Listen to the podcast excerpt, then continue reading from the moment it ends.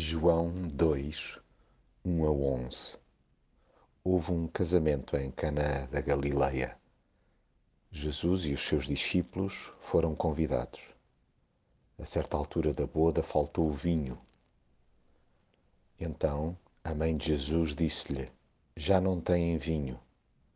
Jesus respondeu: E que temos que ver com isso? A minha hora ainda não chegou. Então ela disse aos criados de mesa: Façam tudo o que ele vos disser.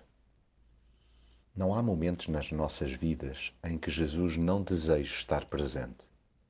Ele faz questão de se juntar a nós nos baixios, mas também nas alturas festivas.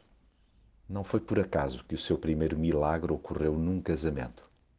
Lá estava ele a festejar o entrelaçamento de duas vidas, discreto mas atento, reservado, mas preparado.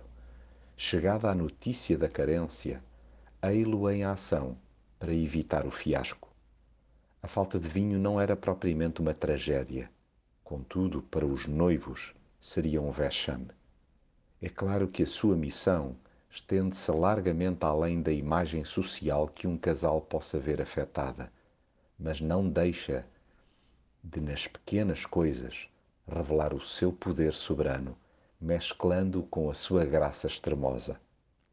Haja, pois, da nossa parte total disponibilidade para agir conforme tudo o que Ele nos disser, mesmo que nos possa parecer um absurdo.